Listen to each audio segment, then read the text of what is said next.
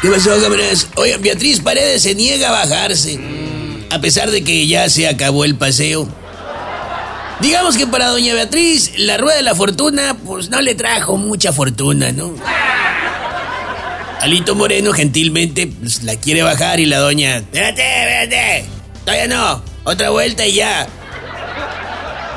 O al menos, pues, espera que a que las 50 se apaguen las luces del juego, hombre. Mientras que soy Jill Galvez, ella anda en la montaña rusa, pero de emociones. Un día anda bien ingona, como ella dice, y otro día anda bien fregada por el embate de presidencia en su contra. Los tribunales le dicen al presidente que ya no viole la ley y este la desacata. Para el presidente violar la ley es parte de su trabajo. Y pues, no, pues ahora sí que anda muy trabajador.